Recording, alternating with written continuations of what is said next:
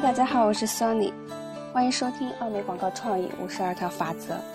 近期 Sony 已经开通了微信公众号，微信名称叫做 Sony 的书架。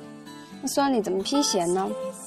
就是 S O N N E Y。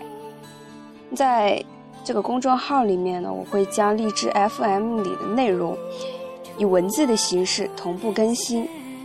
如果大家有想要看文字内容的，就可以关注这样一个公众号。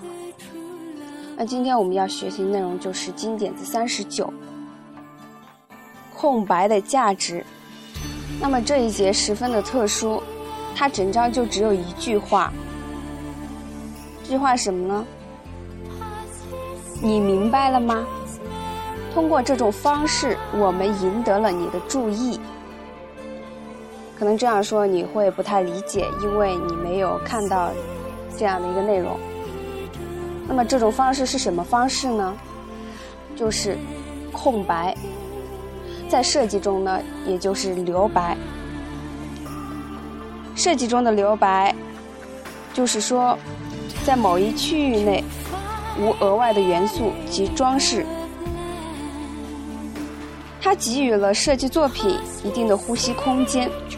提供布局上的平衡，因为有了这个留白的衬托呢，所以更好的表现出了中心区域，使元素主题能更加清晰的呈递出来，吸引到用户的注意。那我在这个微信公众号的文章里面呢，也放进了一些案例来供大家学习，包括这个设计中留白的一个介绍。如果大家感兴趣的话呢，就可以来关注这样一个公众号 “Sony 的书架”，去查看这一节的内容。而今天呢，我们学习呢，内容很少，也就到这里结束了。